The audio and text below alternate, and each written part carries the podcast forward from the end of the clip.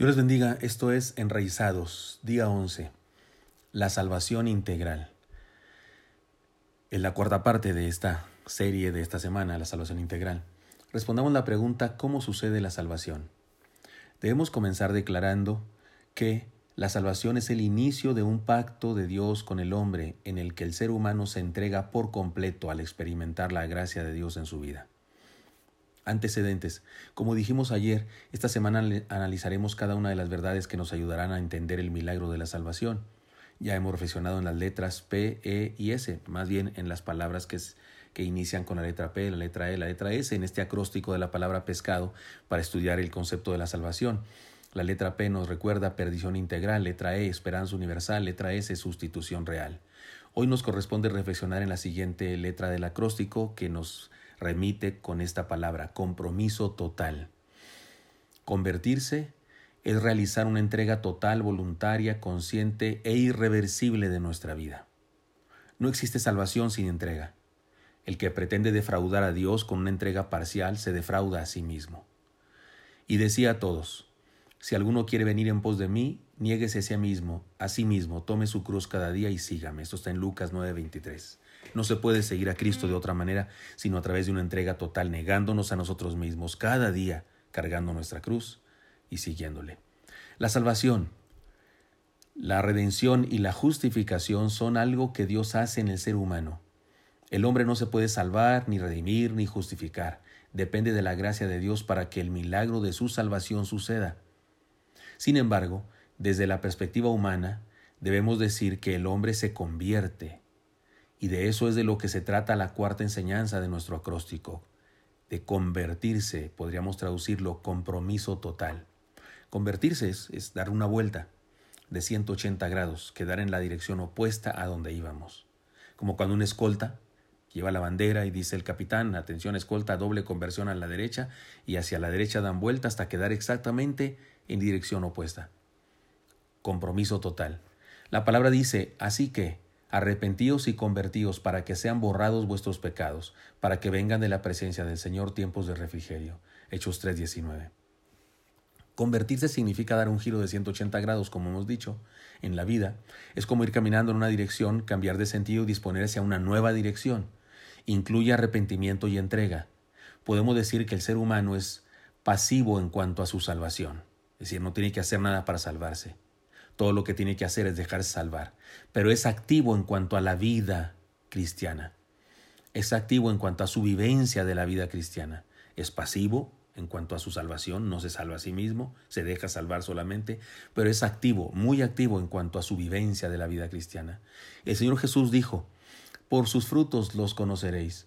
¿Acaso se recogen uvas de los espinos o higos de los abrojos? Así todo buen árbol da buenos frutos, pero el árbol malo da frutos malos. No puede el buen árbol dar malos frutos, ni el árbol malo dar frutos buenos.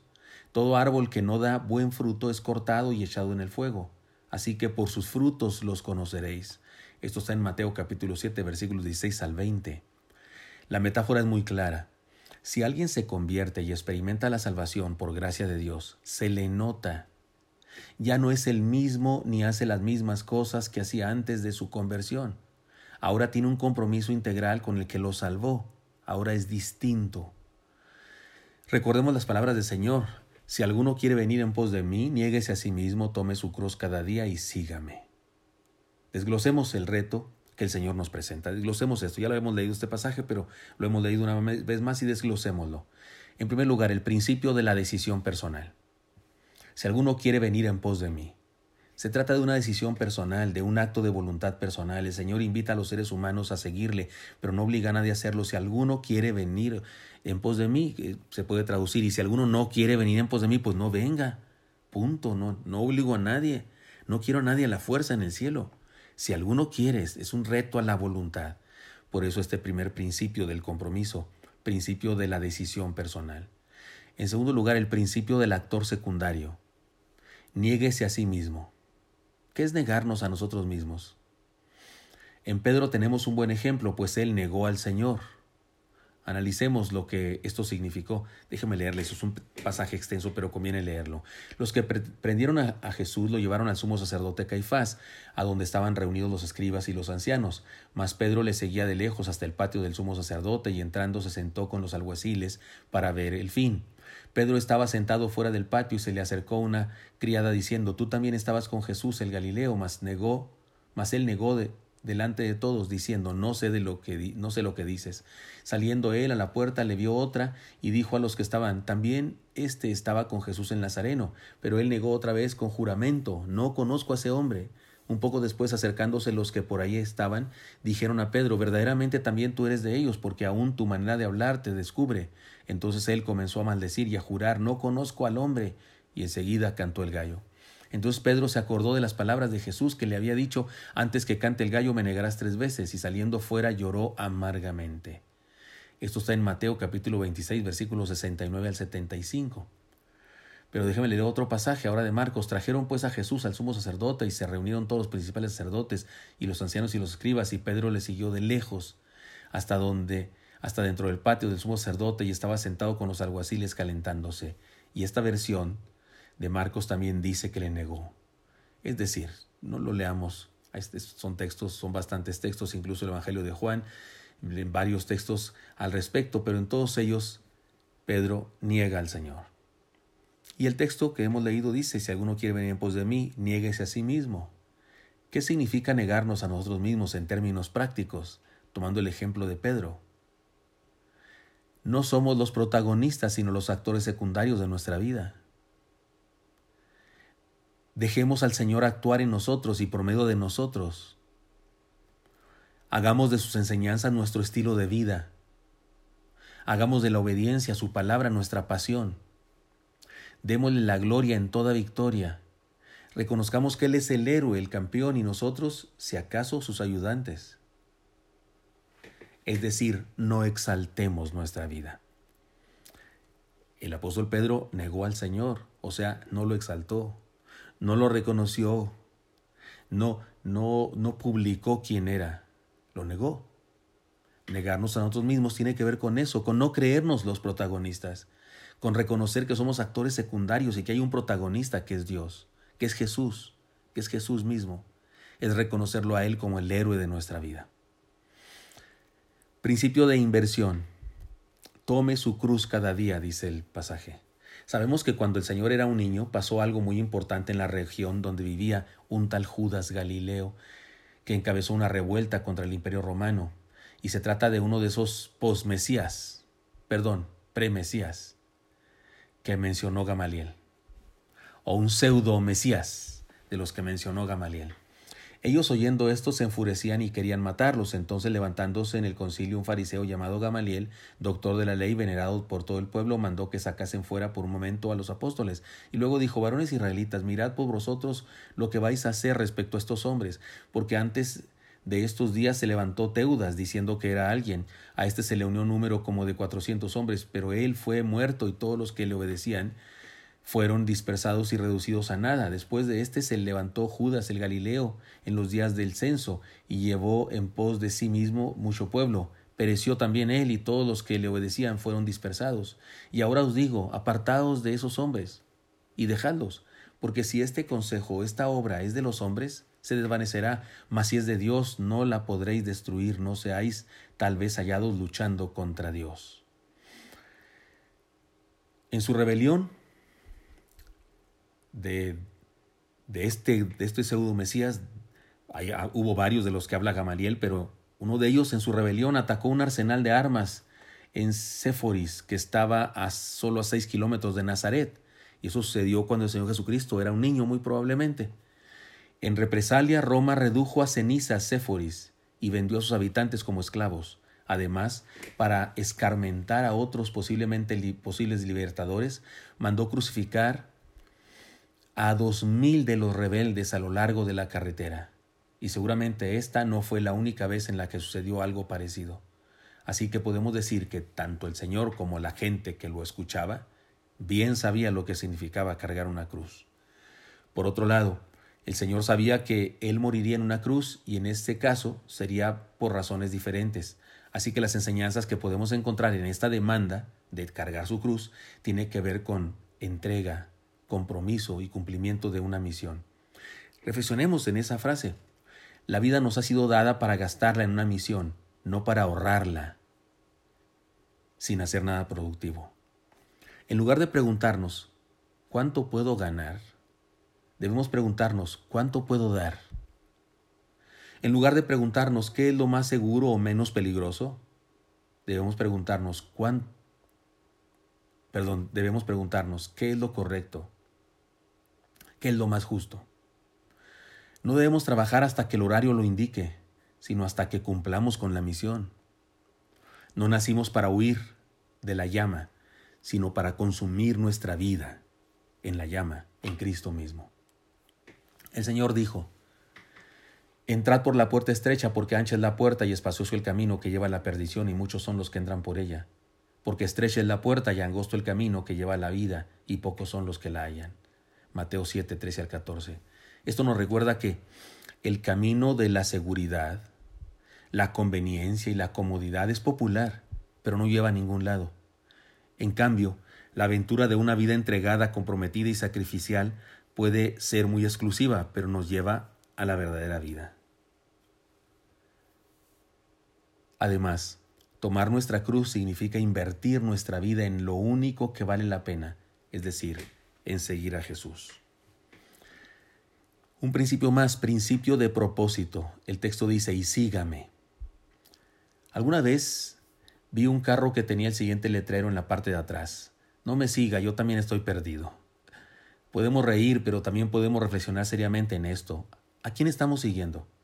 ¿Cuál es el rumbo de nuestra vida? a dónde pretendemos llegar.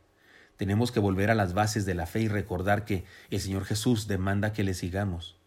El cristianismo es seguir a Cristo. Y seguir a Cristo significa establecer todas nuestras metas de estudio económicas, de familia, de profesión, etcétera, en el Señor. O sea, que no planeemos ninguna cosa que no tenga que ver con el Señor. Buscar, descubrir y vivirla por la misión que el Señor nos entregó al darnos la vida, porque nos dio la vida cuando nacimos y nos dio la vida cuando nos convertimos a Él y para algo nos la dio, pues cumplamos ese para algo que nos dio la vida. Establecer como parámetro de nuestras decisiones una sola pregunta, ¿qué quiere el Señor? Que ese sea nuestro parámetro para, para resolver cualquier disyuntiva en la vida, ¿qué quiere el Señor? Y además, seguirle es seguir su perfecta voluntad y encontrar la perfecta felicidad y plenitud de la vida. Después de esta demanda el Señor nos dice, porque todo el que quiera salvar su vida la perderá, y todo aquel que pierda su vida por causa de mí, éste la salvará. Pues qué aprovecha el al hombre si gana todo el mundo y, y se destruye o se pierde a sí mismo. Porque el que se avergonzare de mí y de mis palabras, de éste se avergonzará el Hijo del Hombre cuando venga en su gloria y en la del Padre y de los santos ángeles. Pero os digo en verdad que hay algunos de los que están aquí que no gustarán la muerte hasta que vean el reino de Dios. Esto está en Lucas 9, 24, 27. Por todo ello podemos hacer las siguientes declaraciones de fe. La salvación es recibir la gracia por medio de la fe y se experimenta con una entrega integral. Si alguno viene en pos de mí y no aborrece a su padre y madre y mujer e hijos y hermanos y hermanas y aún a su propia vida, no puede ser mi discípulo. Lucas 14, 26. No hay verdadera salvación si no hemos aceptado al Señor como Rey y Señor de nuestra vida. Y esto de aborrecer no significa que les hagamos mala cara, que los mandemos a volar. No, significa que lo ponemos en lugar secundario, cualquier tipo de relación, por, por, por debajo de la relación con nuestro Dios. Otra declaración de fe. La salvación es un regalo divino que nos motiva a entregarnos con pasión. Así pues, cualquiera de vosotros que no renuncia a todo lo que posee no puede ser mi discípulo. Lucas 14:33. No hay salvación si no se vive con entrega apasionada. Además, la salvación es un acto de sanidad divina en el hombre que nos fortalece para vivir la voluntad de Dios. Porque somos hechura suya creados en Cristo Jesús para buenas obras, las cuales Dios preparó de antemano para que anduviésemos en ellas. ¿No está claro eso? Preparó de antemano las buenas obras para que anduviésemos en ellas. Efesios 2.10. Quien experimenta la salvación, inicia una nueva vida. Nunca más es el mismo se ha convertido en un hijo de Dios y como tal se entrega por completo al Señor. Porque todo el que quiera salvar su vida la perderá y todo aquel que pierda su vida por causa de mí del Evangelio la salvará, dice Marcos 8:35. Conclusión. La salvación se hace evidente en el cristiano verdadero por su entrega y pasión en el discipulado. No existe salvación a medias, no existe conversión a medias, ni cristianismo a medias. Si somos cristianos, hemos aceptado un compromiso que gustoso nos esforzamos en cumplir. Así es que esta letra C de la palabra pescado nos recuerda esta, esta parte de la salvación, compromiso integral. Por eso algunas personas no entienden y dicen, ah, sí, que, que, que, chiste, ¿no? Te conviertes, pasas al frente o levantas tu mano, dices que ya crees en Cristo y sigues siendo un rufián de primera y, eres, y te crees salvo. No, es que si te entregaste a Cristo de veras, no eres un rufián de primera, ya no puedes ser un rufián de primera tal vez de segunda o de tercera, pero no de primera. Es decir, lo que quiero decir es que se inicia en tu vida un proceso de santificación y no, ya no eres el mismo. Tu vida empieza a cambiar en una forma radical, porque hay en ti un compromiso integral que, que Dios puso ahí. Y no es, no es mérito nuestro tampoco, es Dios transformándome. Por eso digo, la salvación se hace evidente en el cristiano verdadero por su entrega y pasión en el discipulado. Déjenme les cuento algo para, ilustrar esto. En, el sur del África, cuando escasea el agua, es necesario conseguir un mono salvaje para que les guíe a alguno de los pocos estanques de agua, porque son buenos olfateadores del agua y saben dónde está el agua. Pero primero hay que atraparlo, y la manera de hacerlo es relativamente sencilla. Se hace un agujero en un tronco de árbol o en una roca, por donde pueda pasar la mano de un mono, y en el hueco interior se pone un trozo de sólido de sal. El mono olfatea la sal y mete su mano para sacarla, pero al apretar el puño se atora y no puede sacarla. Chilla y jala su mano sin éxito, porque el puño cerrado no puede pasar por la pequeña abertura. Todo lo que tendrá que hacer es abrir la mano, todo lo que tendría que hacer este mono es abrir la mano y sacarla, pero la codicia no se lo permite, quiere la sal. Finalmente es atrapado, se le permite, es atrapado por un humano que le hizo la trampa esa, ¿no? Se le permite comer la sal y luego se le suelta para que corra hacia el agua y guíe a sus captores, porque si está, digamos, con, con su boca llena de sal, llena de sed, quiere agua, y entonces corre hacia donde está el agua y lo siguen. Esta es la historia. ¿Cómo se aplica esto? Le explico. Nuestros derechos, nuestra vida, nuestra gloria, nuestra fama, nuestro reconocimiento, son cosas que solemos agarrar fuertemente. Soltarlas Dejarlas perder, prescindir de ellas nos permite tener vida en abundancia y encontrar todo lo que necesitamos. En eso consiste la demanda del Señor. Tome su cruz cada día, nieguese a sí mismo, tome su cruz cada día y sígame. Es una paradoja, pero es la base de la fe cristiana. Perdamos nuestra vida por Cristo y recibiremos la plenitud de una vida de éxito al caminar con Él. Eso es lo que significa compromiso total. La vida siempre se entrega, lo importante es saber a qué o a quién la entregamos. Entregarla a los placeres mundanos es acumular dolor. Entregarla a las ideologías humanistas es encontrar fracaso y frustración. Entregarla a cuestiones pasajeras es terminar demasiado pronto la vida. Entregarla a Dios y su Evangelio es vivir para siempre. Escojamos bien a quién entregamos nuestra vida y con quién nos comprometemos. Espero que esto sea útil para usted. Ah, no, ese va en otra parte. Espero, hermano, eh, de la iglesia, hermano en Cristo, que